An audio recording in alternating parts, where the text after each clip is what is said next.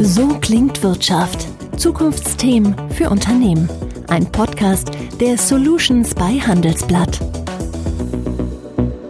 Zwei Sachen trage ich in meinen Hosentaschen immer mit mir herum und ich brauche diese beiden Dinge täglich. Sogar mehrfach. Und sie haben sogar etwas miteinander zu tun. Zwar nicht physisch, aber technologisch und aus einer ganz anderen Perspektive betrachtet, auch wirtschaftlich. Ich rede zum einen von meinem Smartphone, das voll mit Software, Algorithmen und Apps ist, quasi das World Wide Web und unsere digitale Welt to go. Und zum anderen meine ich mein Portemonnaie, wo Münzen, Scheine und meine EC-Karte zum Bezahlen drin ist. Also mein Geld, unser allseits bekanntes Rechenmittel, unser weltweites Tausch- und Zahlungsmittel und letztlich auch unser Wertaufbewahrungsmittel.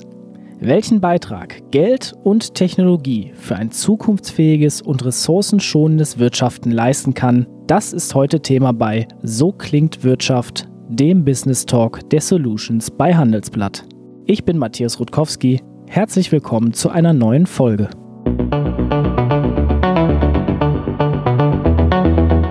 Jemand, der sich in der digitalen und monetären Welt bestens auskennt, ist Inas Nureldin. Vor etwas mehr als zwei Jahren kam ihm die Idee zu Tomorrow, einer grünen, nachhaltigen Smartphone-Bank. Die hat er gemeinsam mit Jakob Berndt und Michael Schweikart auf St. Pauli in Hamburg gegründet. Inas, eine Bank ist ja das Sinnbild für Kapitalismus, Wertmaximierung und Ressourcenvernichtung. Wie passt das mit St. Pauli, einem eher alternativ und eher antikapitalistisch geprägten Stadtteil überhaupt zusammen? Ja, das ist auf jeden Fall eine, eine spannende Frage. Also zunächst muss man eigentlich mal sagen, dass wir als äh, Nicht-Banker einen Banking-Dienst aufgebaut haben, was äh, an sich ja erstmal sehr untypisch ist, glaube ich, für die, für die ähm, Bankenlandschaft. Von daher passt es erstmal ganz gut, äh, sage ich mal, mit dem ähm, sozusagen Revolutionsgedanken so ein bisschen aus St. Pauli ähm, zusammen an, an der Stelle. Uns geht es wirklich äh, darum, positiven Impact zu erzeugen äh, mit Tomorrow. Weil wenn man sich die Bankenlandschaft heute eben anschaut, dann finanzieren die Banken eben doch eine Zukunft, in der wir vielleicht auch gar keine Lust haben zu leben. Ja? Also wird eben durch die Einlagen der Banken Dinge finanziert wie Kohlekraft, Waffenhandel und andere Dinge. Und das wollen wir ganz dediziert nicht tun. Wir wollen in eine ähm, lebenswerte Zukunft investieren, in Dinge wie erneuerbare Energien, nachhaltige Landwirtschaft, Bildung ähm, etc. Und das möglichst Transparenz, also nicht diese klassische Blackbox, wie man sie eben äh, aus dem klassischen Bankenumfeld kennt, sondern transparent, nahbar für unsere Kunden und das Ganze noch möglichst digital, äh, benutzerfreundlich, sodass Banking wirklich auch wieder wieder Spaß macht. Und ähm, da finden wir, passt das eigentlich ganz gut ähm, nach St. Pauli. Zusammengefasst seid ihr ja so eine Art grüne Smartphone-Bank und fallt im Moment ja noch unter diese Kategorie Fintech. Fintech ist ja ein Hybridbegriff für Financial Services und Technologie. Wenn du den Begriff Technologie mit seinen Eigenschaften und seinen Wirkungsgraden einmal definieren müsstest, wie würde deine Definition lauten? Wenn man so überlegt, wo wir eigentlich herkommen, wir haben eigentlich Banking neu gedacht für das Smartphone, weil das ja sozusagen eigentlich nur das Tool ist, was wir alle einsetzen. Und wirklich, sage ich mal, die User Experience dahin so zu vereinfachen, ähm, dass ich einfach in wenigen Minuten mein Konto eröffnen kann, auch am Sonntagnachmittag von der Couch aus. Da Technologie einfach so zu nutzen, dass alles super schnell geht und super einfach wird. Das ist für uns eigentlich so der Technologieaspekt.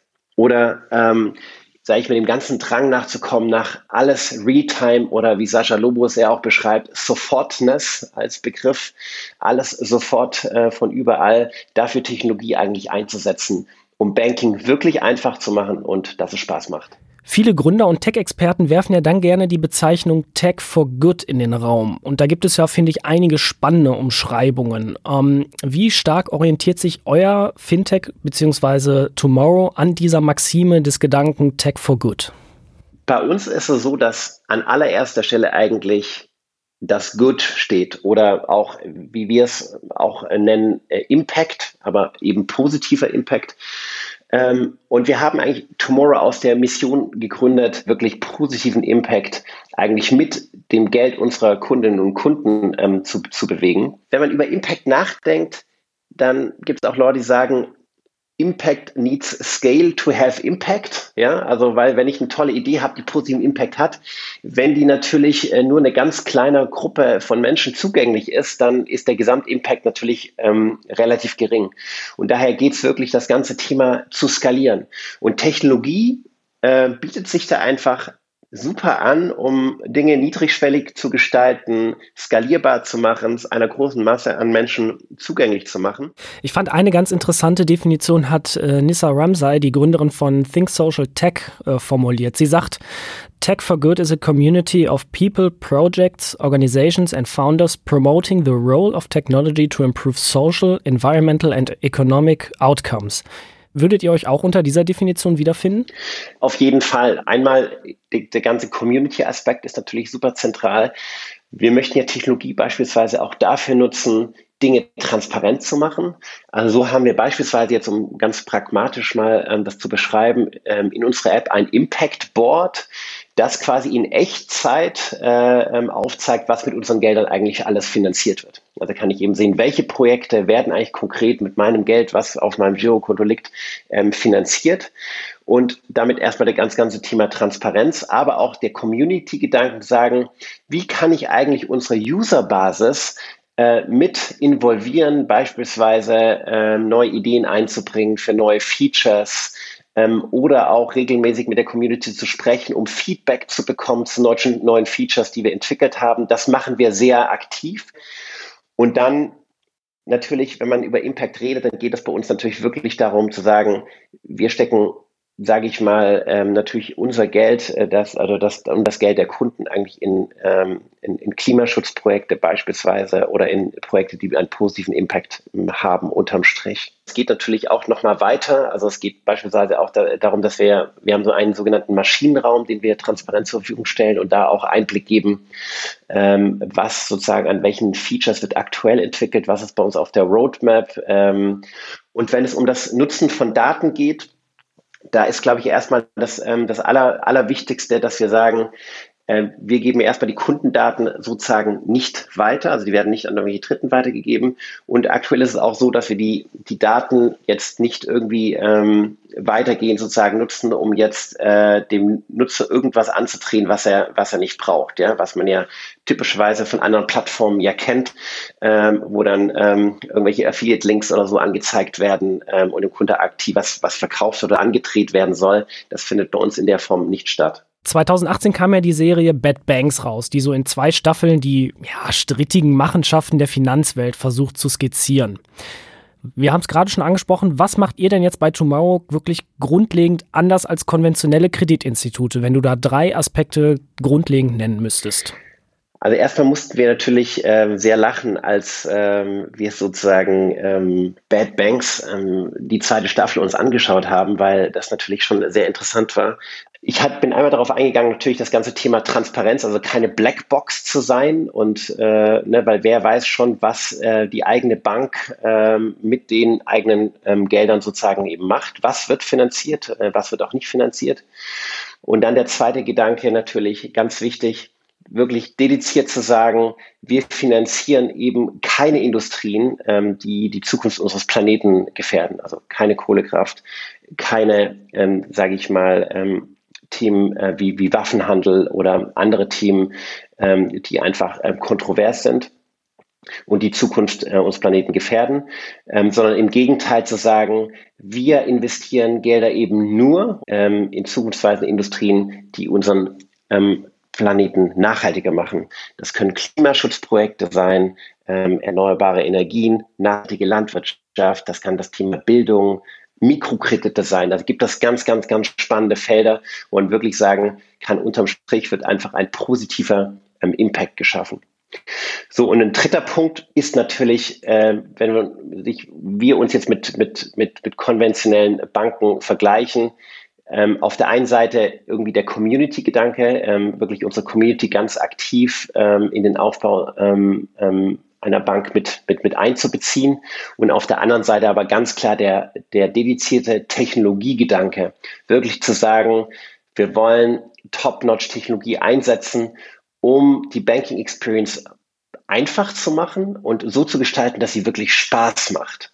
ähm, und wir dadurch es schaffen, das Thema nachhaltige Finanzen, was ja aktuell noch so ein bisschen ein Nischenthema ähm, einfach ist, wirklich aus der Nische rausholen und ähm, in die Mitte der Gesellschaft bringen. Und da habt ihr ja mittlerweile auch zwei verschiedene Angebote, zum Beispiel eben Tomorrow Basic und Tomorrow Zero.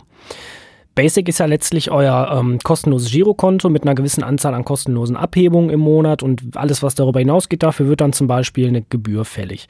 Und Tomorrow Zero habt ihr vor ein paar Monaten gestartet und das ist eigentlich schon, wenn man sich das auf dem Papier anguckt, ein deutlicher revolutionärer Schritt. Ja, mit Tomorrow Zero sind wir tatsächlich das erste Girokonto, ähm, das sozusagen den CO2-Fußabdruck kompensiert. Deshalb auch der Name Zero. Ähm, in Deutschland hat jede Person im Schnitt ähm, einen, einen CO2-Fußabdruck von 11,3 Tonnen CO2. Und was bedeutet kompensieren? Das heißt, wir stecken Geld in Klimaschutzprojekte, die sozusagen CO2 im Boden binden oder einsparen und damit sozusagen in der Theorie den, den CO2-Fußabdruck neutralisieren. Und das ist für uns sozusagen der erste Schritt, ähm, sage ich mal, in, in, in, ein, in, in die Richtung ähm, Kompensation, aber soll natürlich bei Kompensation auf gar keinen Fall bleiben, sondern es soll natürlich äh, weitergehen und ähm, wir möchten unseren Userinnen, Usern äh, sozusagen ähm, auch ähm, Ideen an die Hand geben, wie sie ihren Fußabdruck sozusagen durch Umstellung von, von Lebensstil etc. auch noch weiter reduzieren können durch Anpassung ihrer ähm, äh, ihres Verhaltens beispielsweise. CO2-Kompensation kennt man ja zum Beispiel, wenn man eine Flugreise gebucht hat, dann gibt es Portale, wo man eben dann eben seinen Flug eingeben kann. Die Flugmeilen werden dann umgerechnet in einen monetären Betrag, der dann eben auch in nachhaltige Projekte zum Beispiel gespendet wird. Und so ähnlich habt ihr das also aufs Banking transferiert, wenn ich das richtig verstanden habe. Genau, das ist richtig. Und ähm, das ist sozusagen einfach ein Subscription-Model, wo man sagt, okay, wir gehen von diesem Durchschnitts-CO2-Fußabdruck äh, einer deutschen Person aus und der wird sozusagen dann automatisch kompensiert passiert. An was wir natürlich in Zukunft jetzt auch noch ähm, arbeiten, ist, dass wir basieren tatsächlich auf den Transaktionsdaten, die jetzt ähm, äh, die man ja sozusagen äh, sammelt äh, als User. Das heißt, wenn ich jetzt irgendwo einen Einkauf äh, tätige, ähm, dann könnte ich theoretisch auch hin, hergehen, wenn der User das dann möchte und sagen, hey, pass mal auf, dieser konkrete Einkauf hat tatsächlich einen CO2-Fußabdruck von so und so viel Kilogramm CO2 gehabt. Also wir suchen da sozusagen noch mal einen Schritt weiter zu gehen in den nächsten Monaten, um dann noch mehr Transparenz sozusagen dem einzelnen User zu geben, welchen Impact er tatsächlich hat und ihm vielleicht auch ein paar Tipps an die Hand zu geben, wie er diesen reduzieren kann. Nun hebt ihr natürlich auch das Thema Nachhaltigkeit und Green Banking sehr, sehr stark hervor. Das sind ja auch in der Finanzszene mittlerweile so richtige Schlagwörter geworden. Wenn man so guckt, viele große namhafte Kreditinstitute gehen mit dem Begriff Green Banking nach draußen. Aber wie grenzt sich denn euer Verständnis von Green Banking oder Sustainable Finance von dem Begriff der anderen Banken ab? Es gibt ähm, einige, ähm, sage ich mal, Nachhaltigkeitsbankpioniere ähm, in, in, in Deutschland, die wirklich schon seit, ähm, seit vielen Jahrzehnten teilweise äh, an das Thema nachhaltige Finanzen ähm, erarbeitet haben und da wirklich sehr vertrauenswürdige Player am Markt sind und die das inhaltlich sehr korrekt machen. Aktuell sind die ganzen Nachhaltigkeitsbanking-Player in Deutschland einfach noch sehr, sehr klein. Und da geht es uns einfach darum, zu sagen, wir möchten das wirklich auf ein komplett neues Level heben und eben in die Mitte der Gesellschaft ähm, ähm, bringen. Und dadurch braucht man einfach einen neuen innovativen technologischen Ansatz, mit dem man diese Skalierbarkeit machen kann und es eigentlich mal auch die Eintrittsbarriere für Kunden ähm, möglichst, möglichst, möglichst niedrig hält.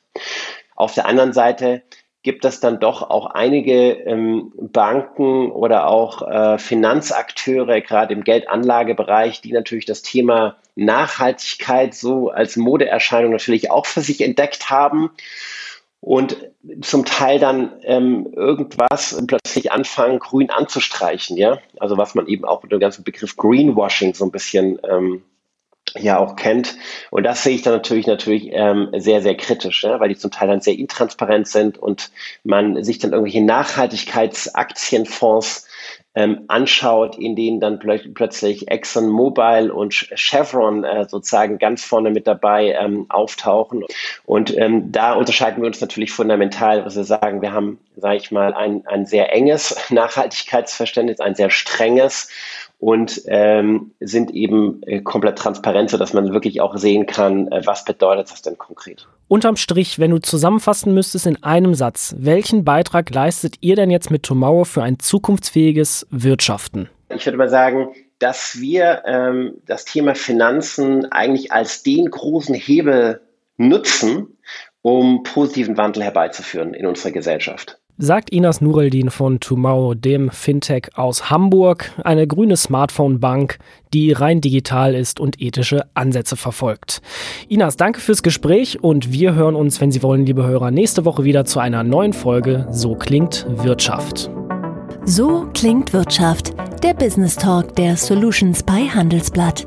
Jede Woche überall, wo es Podcasts gibt. Abonnieren Sie.